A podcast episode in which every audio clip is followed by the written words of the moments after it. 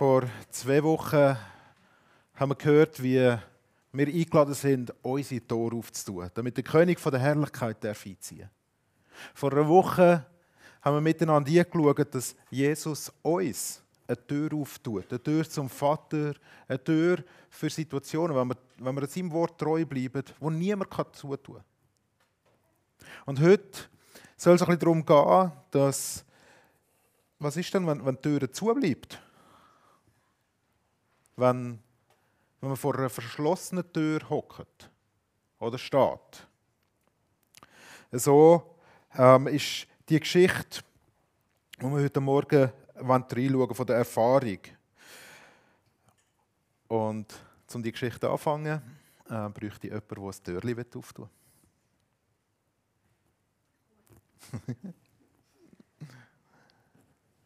Jetzt sind wir da 12, 13, dann wäre es das 14. Ja? Gut.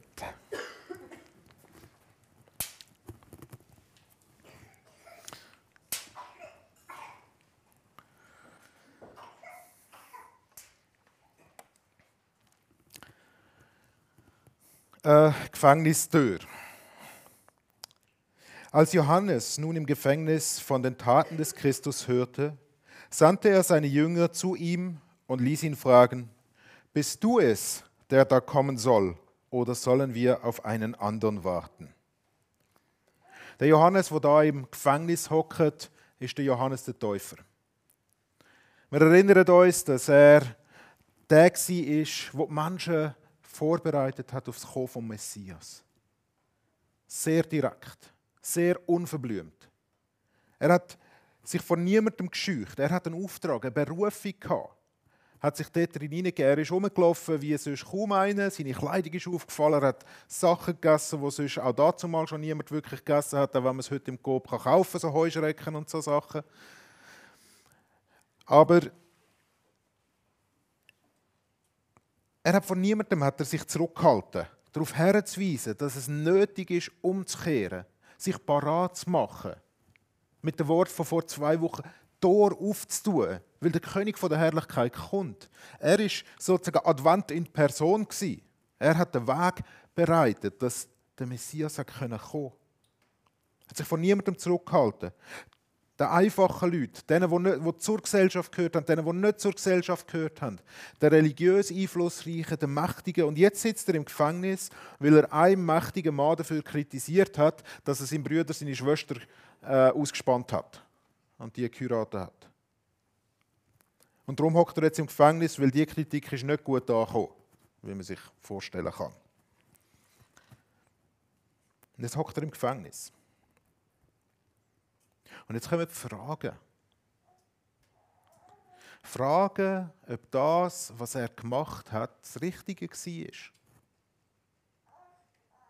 Er hat Zweifel. Wann fangen eigentlich die Fragen in unserem Herz an, wo wir bewegen, so zu Zweifel zu werden? Und ich möchte aus dieser Geschichte, auch dann aus der Antwort von Jesus, wo er darauf gibt, zwei Sachen herausgreifen. Das eine ist, dass wir immer dann ganz stark ins Fragen kommen und die Gefahr laufen, falsche Antworten zu geben wenn wir isoliert sind.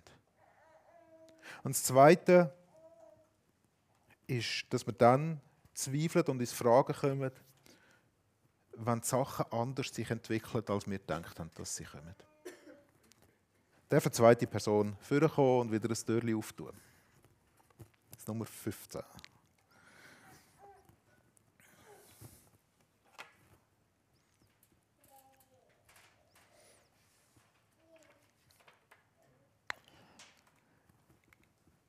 Isolation. Isolation, wenn wir getrennt werden von anderen, dann ist es viel, viel einfacher, dass wir ins Fragen kommen, ins Hintersinnen. Jetzt, beide von diesen Punkten, die ich will bringen heute Morgen, könnt ihr es gut haben, nämlich dann, wenn man auf einem falschen Weg ist, dann, wenn man mit den falschen Leuten zusammen ist, dann ist es ja gut, wenn man von diesen falschen Leuten isoliert wird. Also Eltern können sich das immer dann gut vorstellen, wenn sie merken, dass ihre Kinder mit den falschen Freunden zusammen sind und sie spüren, was für einen Einfluss die auf ihre Kinder nehmen. Und damit der Einfluss kann gebrochen werden müssen sie irgendwie getrennt werden und isoliert werden. Ja, das ist ein notwendiger Schritt. Aber es gibt auch das andere, dass man eigentlich an einem guten Ort ist. In einer guten Art und Weise unterwegs ist. Dass man am richtigen Ort war. Dass man das Richtige gemacht hat. Und wenn man dann getrennt wird, ob freiwillig oder unfreiwillig, wenn man dann in die Isolation kommt, wenn man wieder Johannes ins Gefängnis kommt, dann fängt an, Zweifel in einem aufzukommen. Der Johannes kann nicht mehr einfach selber jetzt äh, zu Jesus gehen und mit Jesus die Sache ausdiskutieren. Er kommt nur noch mit über, was er von anderen hört, was passiert. Und das ist ja immer so eine Situation, oder? Wenn du isoliert bist und keinen direkten Zugang hast zu der Sache und nur vom Hören sagen die Sachen weißt, dann ist es einmal ganz ein kleiner Schritt, zum Anfangen kritisch, kritisch zu werden, zu kritisieren, anderen vielleicht Sachen zu unterstellen, die gar nicht da sind. Wir sind in der Gemeindeleitung im Moment das Buch am Lesen von John Mark Comer. Es heißt Live No Lies, leb keine Lüge. Und in dem Buch zeigt er auf, wie, wie es drei Finden gibt, wo wir haben als, als Nachfolger von Jesus. Drei Finden, wo, wo uns wegbringen von Jesus, wo uns wegbringen Unser Fleisch, unsere Welt und der Teufel. Und er hat das Buch dann so aufgebaut, dass er, dass er beim, beim Teufel anfängt. Und sagt, der Teufel ist, ist Satan ist der, der der, der Vater von der Lüge ist. Die Geschichte von der Bibel fängt nicht damit an, aber relativ schnell, dort, wo er seinen ersten Auftritt hat, kommt er mit so, so Fragen, wo ganz viel Wahrheit drin steckt. Aber eben auch genau der Samen kann säen vom, von der Unsicherheit. Wir kennen so Fragen auch, so, wo, wo können auslösen, dass eine zerstörerische Spirale losgeht. Was ist denn schon dabei? Einmal jemandem einfach hinein zu schauen, weil sie oder er attraktiv aussieht. Ist es wirklich so schlimm, wenn du heute setzen etwas ein. Hast du es eigentlich nicht verdient, dass du dir auch mal etwas gönnen darfst? Oder von einer anderen Seite? Denkst du eigentlich wirklich, dass das, was du da machst, so wichtig ist? Was machst du da eigentlich? Meinst du, das hat sich wirklich gelohnt? In dem Moment, wo wir umgeben sind von Leuten, die uns tragen und unterstützen und so weiter, und die Fragen kommen, wo wir umgeben sind in einer Gemeinschaft, haben diese Fragen gar nicht so eine Macht. Aber ab dem Moment, wo wir isoliert sind, dort, wo wir alleine sind mit so einer Frage, und die Fragen kommen eigentlich immer dann, in dem Moment kommen die Zweifel an dem, was wir tun, an dem, was uns gesagt ist, an dem, was wir glauben. Und der Joe McComer geht nachher zu einer recht drastischen Aussage, führt er die Sache eigentlich auf die Spitzen und sagt, uns ist Christus gegeben, die Wahrheit und der Geist, die Gemeinschaft. Und der Teufel ist der, der uns die Lüge und die Isolation will, die Lüge und Isolation will treiben. Und wenn wir auf den Geist los, wenn wir in der Gemeinschaft bleiben und Jesus als die Wahrheit in unserem Leben lassen, reden, ich habe letzte Woche über das Wort von Gott gesagt, dann werden wir ihm ähnlicher. Und er sagt dann, dass es so, durch Geist und Wahrheit werden wir also Jesus ähnlicher gemacht. Aber das Gegenteil gilt genauso. Durch Isolation und Lügen werden wir seelisch verbogen und dem Teufel ähnlicher gemacht. Das ist eine unheimlich drastische Aussage. Oder? Wir reden eigentlich häufig davon, Jesus ähnlicher zu werden. Aber das dort, wo wir auf die Lügen eingehen, wo wir denen anfangen Glauben schenken, das dort, wo wir uns isolieren und nicht mehr in der Gemeinschaft von, von, von Gott selber und seiner, und seiner Kirche sind, dass dort die Wurzeln können anfangen an Orte hergehen, die dazu führen, dass schlussendlich alles kaputt geht und alles zerstörerisch wird, gilt genauso. Wer isoliert ist, ob freiwillig oder unfreiwillig, ist automatisch innerlich mehr Fragen ausgesetzt. Das ist, wie gesagt, nicht immer schlecht, wenn man an einem schlechten Ort ist und von dem schlechten Ort isoliert wird. Dann kann das, kann das eine gute Sache sein. Aber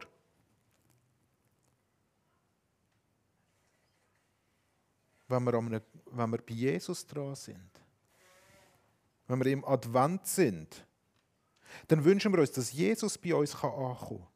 Dass Jesus in uns zunehmen kann. Und die Versuchung ist dann eben genau die, dass wir uns isolieren. Es lieber alleine machen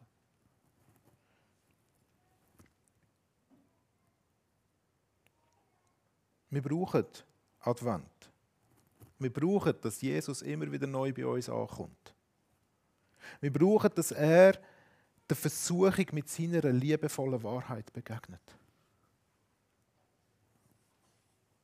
Weil wenn, wir nicht, weil wenn nicht Jesus bei uns ankommt, dann nimmt sich der Teufel den Platz. Wir machen das zweite Türchen auf. Wer will? Ein drittes. Zählen muss geübt sein. Nummer 16.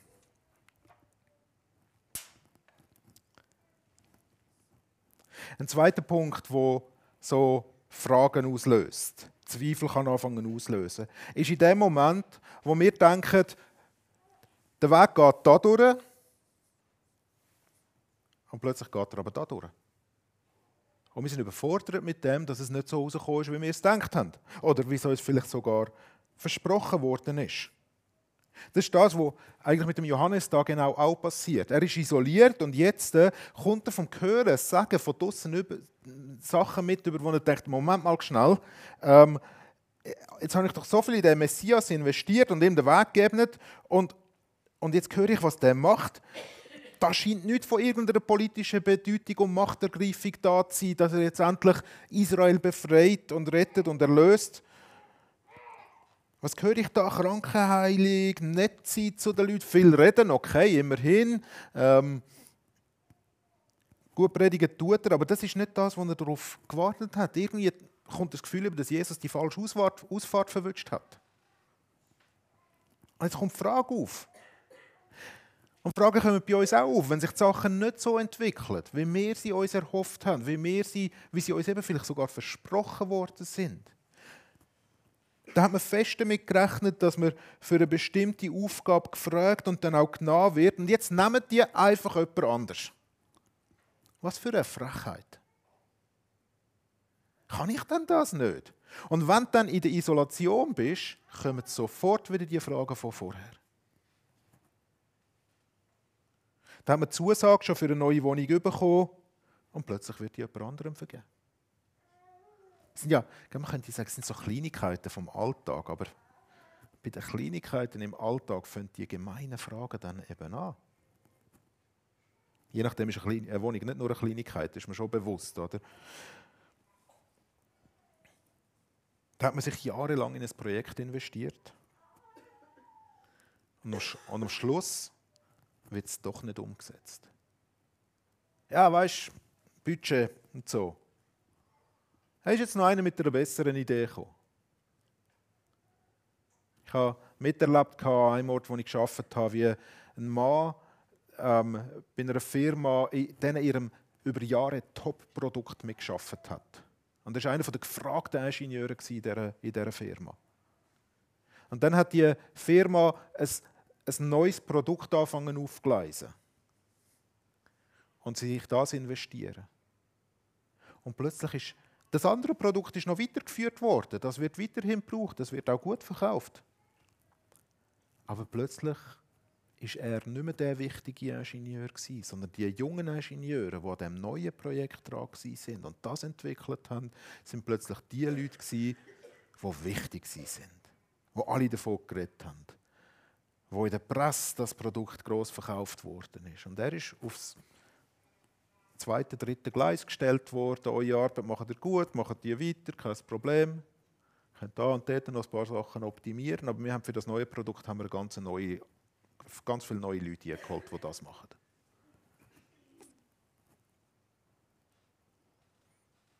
Wenn die Sachen nicht so laufen, wie wir sie uns vorgestellt haben. Wenn es vielleicht auch im Glauben nicht so läuft, wie wir uns das vorgestellt haben. Wenn wir gedacht haben, jetzt sind wir bei Jesus und jetzt muss doch das Leben gut werden, weil er ist ein liebender Vater und er versorgt uns doch und er meint es doch gut mit uns, aber jetzt spüren wir so wenig von dem, weil da ist Krankheit und finanzielle Herausforderung und dann noch, noch, noch Leute aus der Familie, die es nicht gut finden, dass wir in eine Kille gehen und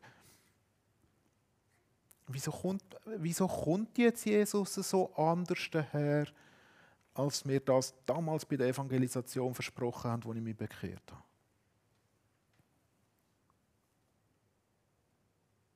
Der Johannes macht eine Sache richtig. Er lässt sich nicht von diesen Fragen einfach dominieren, sondern er wendet sich im Rahmen von seiner Möglichkeiten an Jesus selber. Geht mit der konkreten Frage raus. Er scheint Kontakt zu haben von Leuten, die, ihn können besuchen oder irgendwie sonst. Und fragt über sie, bist du der, der kommen soll, oder sollen wir auf einen anderen warten? Was antwortet Jesus? Viertes Türchen ist eure letzte Chance, noch das Türchen aufzutun.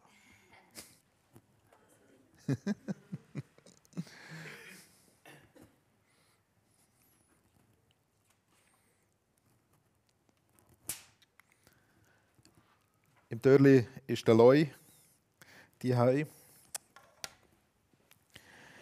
Jesus antwortete ihnen: Geht und erzählt Johannes, was ihr hört und seht.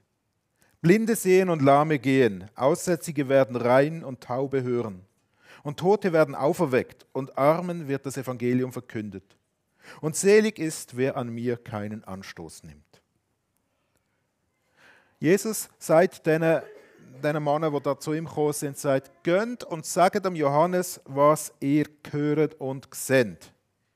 Jetzt könnte man sich überlegen, Jesus, die Antwort ist ja jetzt nicht wirklich hilfreich, weil der hört ja schon, was ihr hört und seht. Oder? Er schickt sie mit dem zurück, wo er sagt, ich habe gehört. Wenn da vorher schauen. Äh,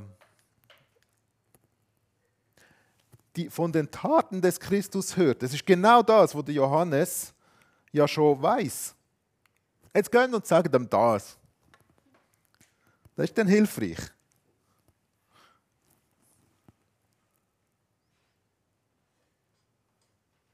Aber Jesus sagt ihnen nicht nur einfach, sagt dem Johannes, was ihr gehört und seht. Und schickt sie weg. Nein, er sagt ihnen auch, was sie zu hören und zu sehen haben, was sie ihm sollen sagen. Wir wissen nämlich jetzt noch nicht, was der Johannes wirklich von welchen Taten am Johannes berichtet worden ist. Und Jesus definiert jetzt, erzähl ihnen, erzählt ihm das.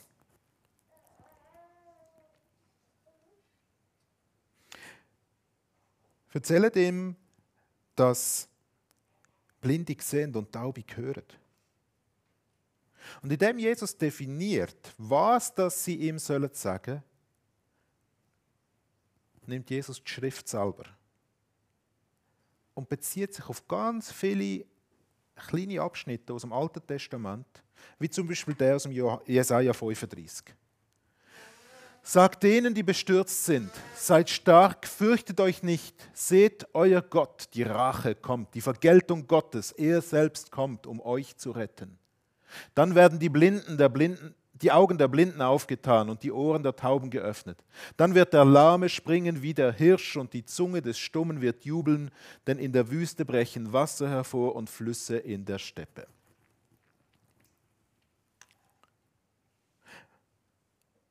Jesus, in dem, dass er sagt, sagt ihm, dass die Blinden sehen und die Tauben hören und dass, dass die Lahmen laufen, in dem erinnert der Johannes daran, was verheißen wurde über den Messias. Jetzt, der Johannes hat in seinem Kopf ja schon das, dass das Gericht soll kommen, dass, dass, äh, dass jetzt äh, die Rache von Gott soll kommen, für Vergeltung von Gott, damit die Rettung passiert. Und Jesus tut jetzt das nehmen und das neu interpretieren für den Johannes. Wenn wir an Rache und Vergeltung denken, dann hören wir sicher auch nicht, dass Gott als schwacher Mensch auf die Welt kommt. Und im Land umreist später und Leute gesund macht. Und dann erst noch die, wo wir denken, es wahrscheinlich nicht so verdient. Aber Jesus demonstriert mit dem, dass er sich auf solche Bibelstellen bezieht, mit dem, was er sagt, dass sie ihm sollen sagen, demonstriert er, dass die Rache von Gott anders aussieht, als sie erwartet worden ist.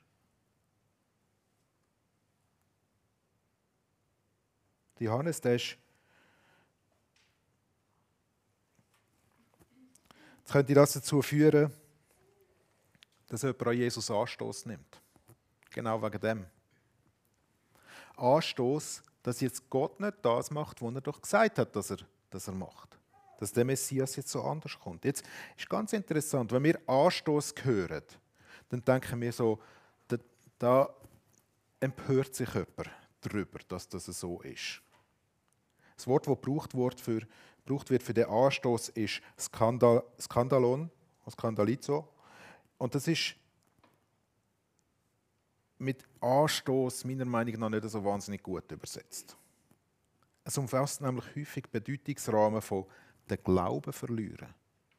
Vom Glauben abfallen oder in Versuchung geraten. Das, was in der Isolation passiert. Und Johannes ist gerade an dem Punkt, dass er sein Glauben, dass Jesus der Messias ist, verliert.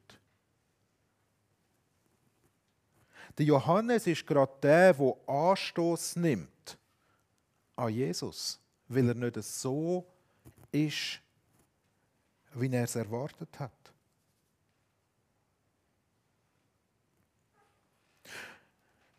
Und indem Jesus jetzt die Jünger vom Johannes nicht einfach sagt, gönnt und erzählt ihm, was er seht, sondern ihnen sagt, was sie ihm sollen sagen. Sozusagen ihnen sein Wort ins Maul leitet.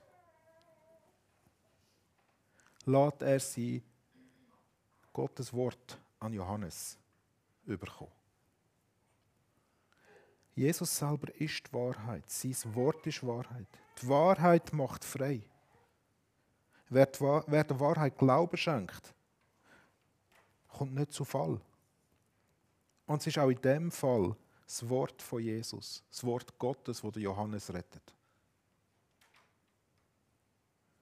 Darum ist es so wichtig, was ich letzte Woche gesagt habe, dass wir am Wort dranbleiben sondern am Wort von Gott verwurzelt bleiben. Weil das ist, dort drinnen liegt Rettung. Advent ist Ankunft. Die Ankunft vom König. Und ganz am Ende der Bibel, von der Offenbarung, finden wir einen anderen Johannes. Und ihm wird gesagt, ihm wird der Leu von Juda angekündigt. Und was kommt er zu sehen, über wo er sich umdreht? Ein geschlachtetes Lamm. Immer und immer wieder finden wir diesen Moment im Neuen Testament und in der Geschichte von unserer Kirche, in der Geschichte von unserem eigenen Leben, dass Jesus anders ankommen will bei uns, als wir uns zurechtzimmert haben. Manchmal hocken wir hinter verschlossenen Türen und fragen uns, und, kommen, und fragen uns zum ersten, zuerst fragen wir uns immer, warum macht Jesus die Türen eigentlich nicht auf? Und dann probieren wir sie vielleicht selber aufzubrechen und das geht auch nicht, bist halt dann wirklich im Gefängnis. Was ist das, was dich in dem Moment rettet? Es ist, dass du dich in Gemeinschaft hineinbegibst.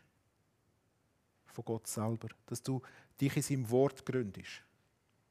Dass du dir das zusprichst, was verheißt ist und festhebst an dem so dass Jesus und dass du deine Tore auftust. Nicht die Gefängnistür, die vor dir zu ist, sondern die ist zu, damit du dein Herz wieder auftust, dass Jesus wieder neu bei dir darf ankommen.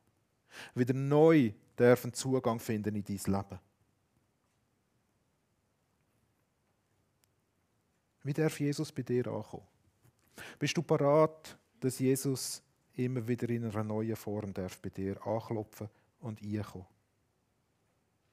Dass sein Wort dir die Wahrheit über dich sagt.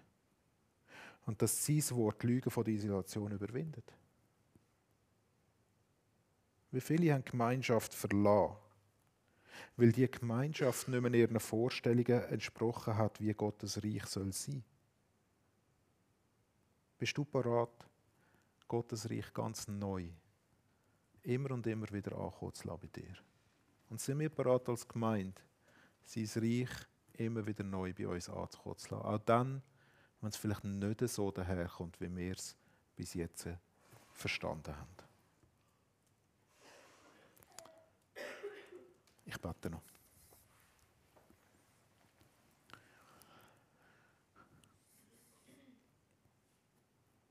Vater im Himmel, wir stehen häufig vor verschlossenen Türen und wir bitten dich, dass du uns nicht einfach jede Tür auftust, die nicht gut ist für uns, sondern dass du uns dort, wo wir sind, erreichst. Ich bitte dich, dass du uns dort, wo wir von dir frustriert sind oder enttäuscht sind, dass du uns dort neu begegnest und dass dein Wort, dein liebevolle Wort von der Wahrheit darf in unserem Herzraum gewinnen. Lass uns auch dann wegbereiter sein für dich, wenn wir das Gefühl haben, jetzt geht sowieso nichts mehr. Hilf uns nicht an den verschlossenen Türen zu scheitern, sondern dass die verschlossenen Türen für uns zu Chancen werden, dich neu ankommen zu lassen bei uns. Amen. Wir gehen